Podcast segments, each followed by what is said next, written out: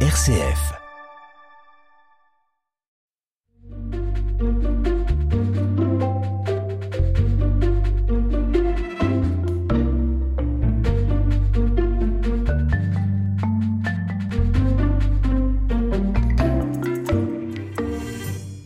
Le 11 février, fête de Notre-Dame de Lourdes a été instituée par le pape Jean-Paul II, journée mondiale du malade. Les communautés chrétiennes sont invitées à porter dans la prière tous ceux et celles qui souffrent, leurs familles et les soignants qui les accompagnent. Alors, à cette occasion, Église en marche accueille Pierre Guignot. Vous êtes le nouveau responsable de l'hospitalité diocésaine, un service que vous partagez avec votre épouse Sylvie. C'est un service qui accompagne les personnes âgées, malades ou handicapés au pèlerinage annuel dans la cité mariale et on en parlera tout à l'heure. On va faire d'abord mieux connaissance avec vous. Pierre Guignot, qui êtes-vous? Avez-vous grandi dans l'Ain? Vous habitez donc Montluel aujourd'hui Oui, tout à fait. Alors avec mon épouse, on habite effectivement Montluel. On a toujours vécu sur le secteur de Montluel, impliqué dans la paroisse de Montluel et les clochers environnants. Alors moi, je suis originaire de Saône-et-Loire, de Montceau-les-Mines que j'ai quitté pour mes études il y a déjà pas mal de temps et on a toujours vécu dans l'Ain. Donc voilà le, les origines. Moi j'ai une carrière professionnelle dans l'ameublement en tant que commercial et actuellement je termine tout doucement mon activité avec une activité d'auto-entrepreneur dans un domaine un petit peu spécifique qui est le domaine du jouet de collection donc les voitures de miniatures de collection, trains électriques et autres. C'était une passion. J'en ai fait mon métier pour finir ma carrière. Voilà. On reviendra un jour vers vous pour Noël prochain. Pourquoi pas Et votre épouse, elle, puisque bon, elle aurait pu être là, mais elle était finalement pas disponible sur cette date. Mon épouse m'accompagne sur ce, ce, gros gros sujet, sur cette grosse mission. Mon épouse est à la maison. Euh, elle est impliquée dans, dans pas mal d'associations aussi. Voilà, et les trois enfants ont quitté la maison, donc on vit tous les deux à Montluel et vous vous occupez bien, euh, notamment avec cette, ce, ce, nouveau service. Vous avez toujours été euh, chrétien, catholique, pratiquant? Oui. Alors cette fois, ben, en ce qui me concerne, elle vient de principalement de ma maman, à Montsolémine, qui était déjà très impliquée, en particulier dans le secours catholique. Et la foi euh, catholique a toujours fait partie de notre foyer, de notre maison, notre famille. Donc c'est quelque chose qui est très ancré depuis longtemps. Est-ce qu'il y a des témoins sur votre chemin spirituel qui l'ont marqué? J'ai envie de dire de manière euh, un petit peu globale, tous les prêtres euh, qu'on a croisés dans notre vie paroissiale, dans nos différentes vies paroissiales, euh, nous ont marqués à, des niveaux différents, euh, mais chacun. Et même avec... s'ils étaient très différents. Oui, tout à fait. Chacun avec sa personnalité nous a marqué, nous a apporté quelque chose. On, on n'est pas forcément en phase avec toutes les personnes, mais je dirais que chaque figure de prêtre nous a accompagnés et nous a marqués. Et, et, et la vie paroissiale, vous y êtes toujours engagé oui, on est engagé principalement dans la pastorale des funérailles, aux côtés du père Patrick de Varax à Montluel. Donc ça, c'est relativement récent, c'est depuis un an. Euh, c'est une très belle mission d'évangélisation. Ça permet de toucher des populations qui sont qui, qui sont plus en contact avec l'Église habituellement. Et la cérémonie des funérailles est un moment privilégié pour dire des mots euh, que les gens sont plus habitués à entendre. Donc vous euh, accueillez les familles en deuil? Bien sûr, et on assure la cérémonie. Sauf si c'est une Eucharistie, ou dans ce cas, c'est un prêtre euh, qui l'assure. Oui. La, la, vie paroissiale, donc euh, c'est une pratique euh, dominicale, régulière, plus ou moins. oui, tout à fait. Et qu'est-ce que cela vous apporte? Alors, d'abord un ancrage, un ancrage dans une communauté. C'est-à-dire que la pratique de la foi, tout seul, ça semble, ou en couple, ça semble compliqué. Euh, la notion de communauté est indissociable de notre foi. Et c'est dans la communauté qu'on va puiser euh, des amitiés, mais aussi des forces pour prier ensemble. Et donc le, le rendez-vous dominical est extrêmement important. Ça peut être le samedi soir. Euh, parce que le dimanche matin, il peut y avoir d'autres obligations pour mon métier. Mais en tout cas, ce, cette Eucharistie, elle est fondamentale.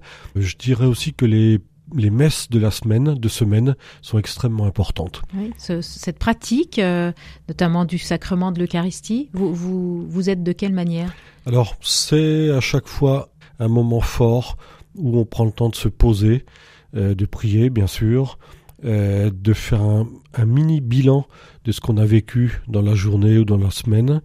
Et puis, c'est bien, bien entendu l'écoute de la parole, avec un commentaire qui nous amène toujours des pistes pour voir la parole différemment, avec toute sa richesse.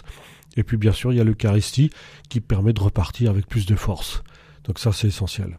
Et enfin, et enfin, la rencontre de la communauté sur le parvis, où là, il faut, je, trouve que on devrait prendre, plus de temps à la fin de la célébration pour parler. On devrait être très disponible. souvent, on part vite. Oui, euh, tout à fait. Pour d'autres obligations. Cette pratique euh, dominicale ou en semaine euh, donc de, l'Eucharistie euh, vous envoie en, mission quelque part. Donc on, parlera tout à l'heure de l'hospitalité euh, diocésaine, mais l'engagement auprès des familles en deuil, peut-être d'autres engagements aussi. Bien sûr, bien sûr. Je trouve qu'il y a une cohérence. la parole qui est dite au moment de, de, la messe nous engage parce que bah, il y, a des choses très précises qui sont demandées à nous en tant que croyants. Et si on a la foi, euh, la foi c'est pas uniquement euh, quelque chose de théorique, c'est aussi une foi en acte et en charité. Donc cette Eucharistie nous engage chaque dimanche en fonction de la parole qui est dite. Un temps que vous vivez aussi en couple? Oui, bien sûr, toujours en couple. Et, ces temps de prière en couple, c'est par l'intermédiaire de la pratique en paroisse ou est-ce que également euh, euh, à la maison Alors à la maison, prière. Euh à la maison, on a une prière, une forme de prière plus individuelle, c'est-à-dire que on, a pratiqué la prière familiale avec les enfants quand ils étaient petits, avec notre petit-fils maintenant, euh, moins en couple parce qu'on n'a jamais eu, on n'a jamais été habitué à cette pratique vous n'avez pas fait partie de mouvements qui, euh, qui non, invitent. En euh, particulier les équipes Notre-Dame. Par exemple, oui, je, pensais à, celle-là, exactement. Donc un engagement euh, pastoral avec la, avec la paroisse auprès des familles en deuil, et puis également, donc vous le disiez, votre maman était engagée au Secours catholique, et là aussi vous avez suivi son chemin. Voilà, donc il m'a semblé naturel de, de m'engager en tant que bénévole. donc à Montluel, on est une petite équipe qui distribue principalement des colis alimentaires. Euh, le jeudi après-midi, avec une notion d'écoute qui est extrêmement importante. On reçoit des personnes qui n'ont plus de lieu d'écoute, euh, c'est-à-dire des lieux neutres où les gens sont là uniquement pour les écouter. Et je trouve qu'il y a une perte euh, du lien. Le lien social maintenant consiste à aiguiller les gens vers des services, à leur indiquer des solutions administratives. Je trouve qu'on a perdu le sens de l'écoute et on reçoit des gens en un quart d'heure qui sont extrêmement touchés euh, d'avoir une écoute. Et je trouve que c'est quelque chose de fondamental. Et c'est quel profil Des personnes âgées Tout profil, tout profil. Des, jeunes, des... gens très jeunes, des gens très âgés. Donc on a vraiment tous les profils. Il faut dire aussi que Montluel se trouve sur la côtière du département, donc ce sont des communes très peuplées, diversement peuplées. Euh, finalement un peu la, banlieue lyonnaise, hein, large banlieue. Alors, à Montluel, il existe aussi une antenne des Restos du Cœur. Donc la, la distribution alimentaire n'est pas le premier, le premier axe le plus important. Je pense, je me répète, que le premier axe, c'est l'accueil et l'écoute des gens. Alors, le Covid avait cassé une dynamique de convivialité. Euh, cette dynamique, elle se remet tout, tout doucement en place et on incite les gens qui viennent nous voir à rester euh, pendant les deux heures, à s'asseoir autour de la table, à partager un café, un gâteau, et on, voit revenir des personnes qui préparent des gâteaux, qui viennent, qui sont à la recherche de convivialité tout simplement. Et, qu'est-ce qu'elles vous disent ces personnes? Ces personnes, elles nous disent qu'elles sont vraiment à la recherche d'un lieu d'écoute. Je me répète, mais pour moi c'est le premier point. Elles nous disent qu'elles ont un besoin ponctuel financier ou alimentaire, mais c'est sûrement pas leur première recherche. En France, on peut trouver des solutions financières, on peut trouver des solutions alimentaires. Il y a beaucoup de choses qui sont proposées. Donc je pense qu'elles viennent chercher surtout une oreille, quelqu'un qui a cette capacité à leur consacrer un petit peu de temps. Pour dire ses soucis, pour dire son, son, regard sur tout ce qui peut se passer dans la société aujourd'hui. La considérer en tant que personne et puis prendre du temps avec elle, tout simplement. Pierre Guignot, vous disiez tout à l'heure aussi dans, dans l'accompagnement des familles en deuil que c'était euh, pour ces familles l'occasion d'entendre des mots qu'on ne disait plus. Tout à fait. Vous pourriez revenir sur ces, Bien sûr, les funérailles, on part toujours de la, de la vie du défunt, de la douleur de la séparation. Et toute la cérémonie de funérailles est orientée vers une lumière, c'est-à-dire qu'on part des ténèbres, de la mort, de la séparation, de la douleur, de la peine des familles, et on va aller vers une forme de paix et vers une forme de lumière. Donc c'est ce en quoi la cérémonie des funérailles est une cérémonie magnifique, parce qu'elle amène à une espérance, à une ouverture. Donc tout ce un apaisement, un apaisement, même si la colère peut rester. Tout à fait. Donc tout notre tout notre accompagnement va consister à, à laisser entrevoir à ces personnes qui sont parfois loin de l'Église que cette cérémonie de funérailles, c'est une ouverture vers autre chose que la fin de la vie et autre chose que la séparation.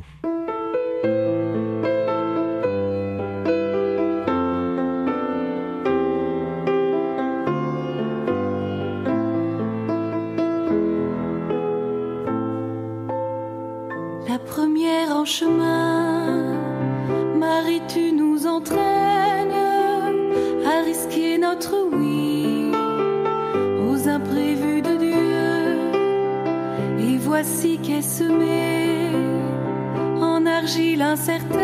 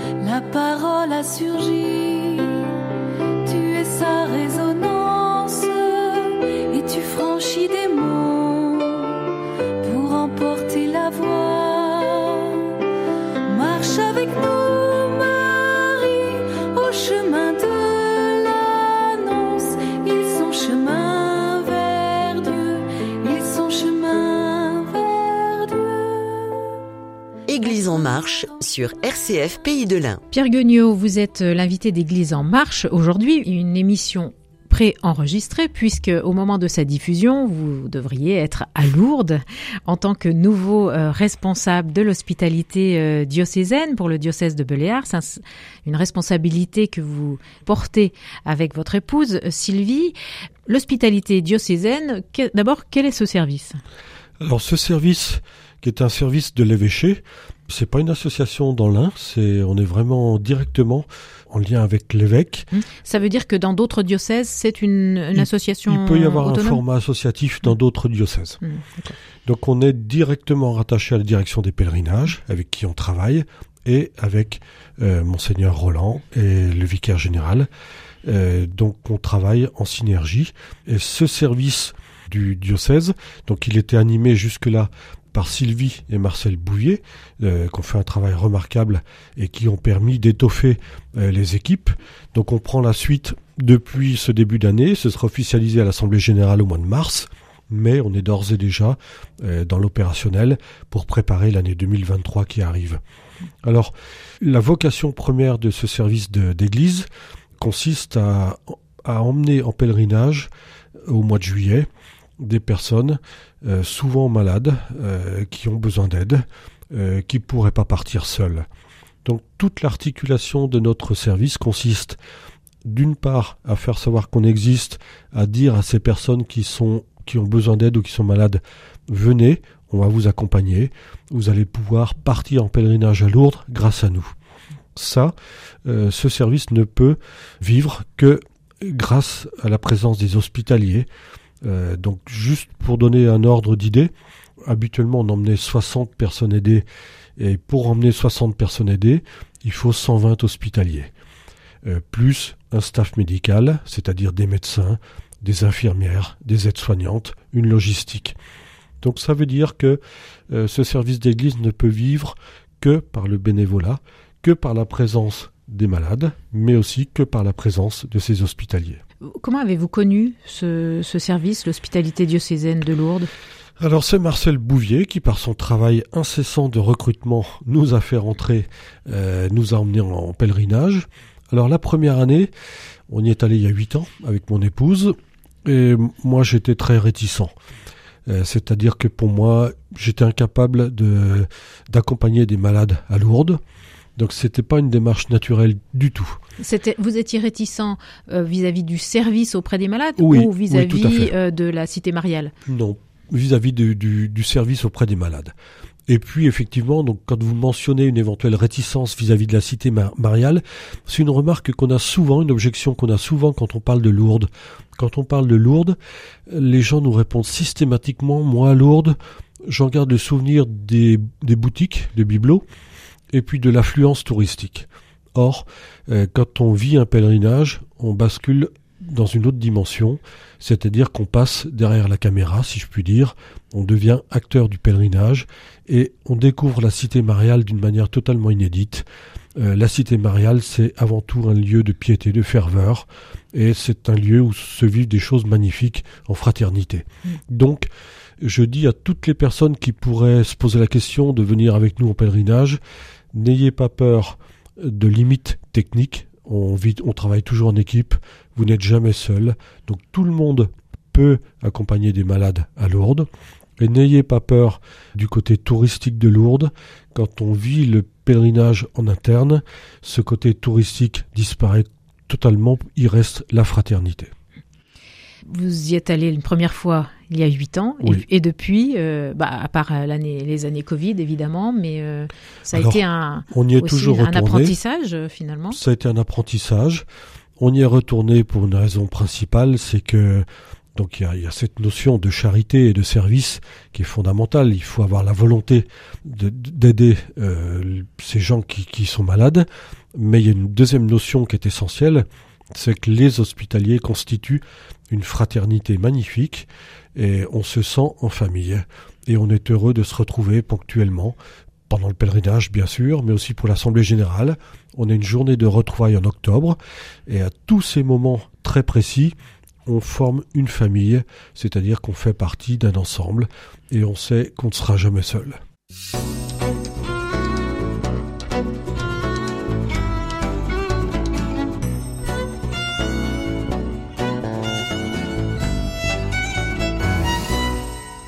En marche sur RCF Pays de l'Ain. Donc on, parle de, de l'hospitalité euh, diocésaine, donc qui accompagne des personnes euh, malades ou euh, âgées ou handicapées, en tout cas qui ne peuvent plus aller toutes seules en pèlerinage à Lourdes. Quel est le, regard des hospitaliers sur ces malades et leur, foi finalement pour aller puiser, sinon une guérison, une, force Alors le regard qu'on a sur ces gens malades, c'est que ce sont, euh, ce sont nos aînés dans la vie et dans la foi, c'est-à-dire qu'ils ont une capacité à surmonter la difficulté qui est très supérieure à la nôtre. Donc à chaque fois, on est admiratif de, du fait que ces personnes conservent le sourire et la joie de vivre dans la difficulté. Alors, tout n'est pas aussi simple. Euh, Il y a des moments de souffrance où la personne se dit mais pourquoi je souffre autant? Qu'est-ce que j'ai fait pour souffrir autant? Et puis il y a des moments de grande joie où la personne se dit bah, ma souffrance elle peut être source de fécondité pour mon entourage. Moi je me souviens, euh, il y a des moments marquants et ces malades qui sont parfois dans des fauteuils, qui ont toutes les peines du monde à bouger, eh bien elles nous demandent systématiquement comment nous allons euh, quand on se retrouve. Et je trouve ça merveilleux. C'est-à-dire que ce sont elles qui prennent soin de nous et qui nous, qui nous questionnent sur notre santé. Et je trouve ça exceptionnel. Oui, vous, vous faites allusion à la souffrance, ça peut être aussi des moments de colère, de, Bien sûr, de sentiments d'injustice, bien euh, sûr, de cris vers Dieu peut-être. Tout vous, à vous- fait. vous partagez aussi cela euh, bien sûr. entre hospitaliers et puis avec les personnes euh, malades? Oui, les personnes malades ont des, des moments d'expression, c'est-à-dire qu'il y a des conférences qui, sont, qui existent pendant le pèlerinage où elles peuvent s'exprimer. Elles posent des questions à notre évêque, aux intervenants, et à ces moments-là, leur souffrance peut ressortir, leur, leur difficulté à vivre leur état. Ça, on peut pas le cacher. Et dans ce cas-là, on, on ne peut qu'accompagner. On peut pas expliquer la souffrance. On peut, on, on peut la soulager par des paroles, mais on peut surtout être avec elles, c'est-à-dire les accompagner. C'est le principal rôle. Vous faisiez allusion au, aux réticences euh, d'un point de vue technique entre guillemets parce que c'est vrai qu'on ne s'improvise pas non plus euh, accompagnateur d'une personne en, en, fauteuil hein, mais aussi euh, peut-être une réticence sur l'accompagnement psychique ou, ou, spirituel puisqu'on est amené aussi à entendre des, des souffrances. Est-ce qu'il y a des moments de formation proposés pour les hospitaliers? Alors il y a des moments de formation qui sont des formations surtout techniques par des kinés mm. euh, qui viennent euh, nous aider à, avoir les bons gestes avec nos malades. Euh, la formation psychologique est moins présente. Néanmoins, on peut surmonter ce, cette difficulté d'entendre la souffrance, de, de l'accepter. On peut surmonter cette difficulté par l'entraide, c'est-à-dire qu'on est en équipe. Et quand il y a une personne qui est affectée par la détresse d'un malade, il y a toujours un autre ou une autre hospitalière avec elle qui va la réconforter et qui va lui donner des paroles positives. Et ça, c'est hyper précieux. Et puis l'hospitalité euh, diocésaine de Lourdes euh, fait partie de la, la, pastorale de la santé qui, euh, là, propose aussi des formations, notamment à l'écoute, par exemple. Alors, c'est sans doute un développement qu'on pourrait mettre en place, c'est-à-dire qu'on une formation sur l'écoute de la douleur et de la souffrance. L'accueil de la douleur serait sans doute bénéfique il y a encore plein de choses à faire. Le, prochain pèlerinage à Lourdes pour le mois de juillet, vous avez des dates euh, déjà? Oui, c'est du 24 au 30 juillet. Donc c'est toujours sur une période de 5 jours. Euh, on part en bus.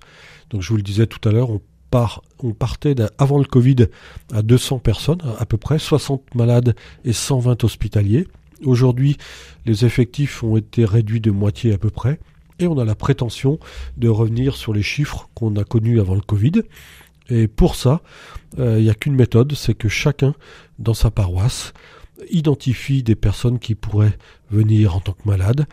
Chacun dans sa paroisse parle de la possibilité de devenir hospitalier et de la possibilité de venir avec nous en pèlerinage.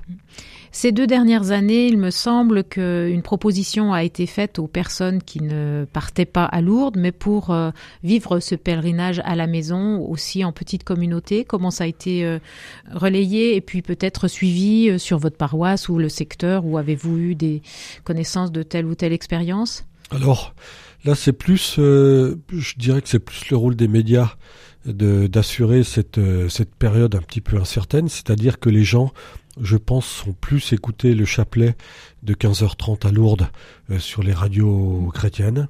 Et le, basculement s'est fait un petit peu naturellement. Euh, toutes nos personnes qui sortaient une fois par an en pèlerinage à Lourdes en juillet et qui pouvaient plus le faire, se sont sans doute tournées vers des médias chrétiens pour pouvoir participer au pèlerinage sous une autre forme.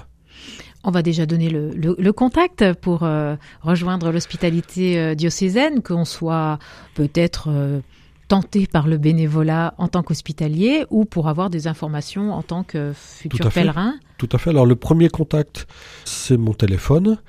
Euh, donc qu'est-ce qu'on pré... Vous pouvez préciser. le donner, si vous êtes Donc c'est le 06 81 32 38 83 06 81 32 38 83. Donc moi je suis la première porte d'entrée euh, pour des renseignements. Et ensuite, je le disais tout à l'heure, on est organisé en, secteurs et dans chacune des paroisses, ou presque, on a des personnes qui sont à l'Eucharistie le dimanche et donc que les personnes intéressées peuvent contacter localement. Ça, c'est les deux, deux points d'entrée. Et puis, il y, a aussi le, il y a aussi le site euh, de l'évêché, avec la direction des pèlerinages, où on reçoit des gens qui nous contactent régulièrement.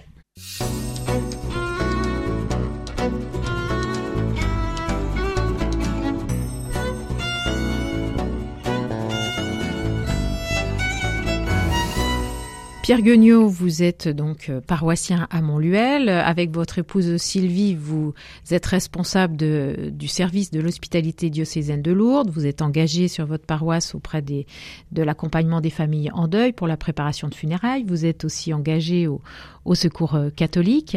Quelle joie y a-t-il à, suivre le Christ?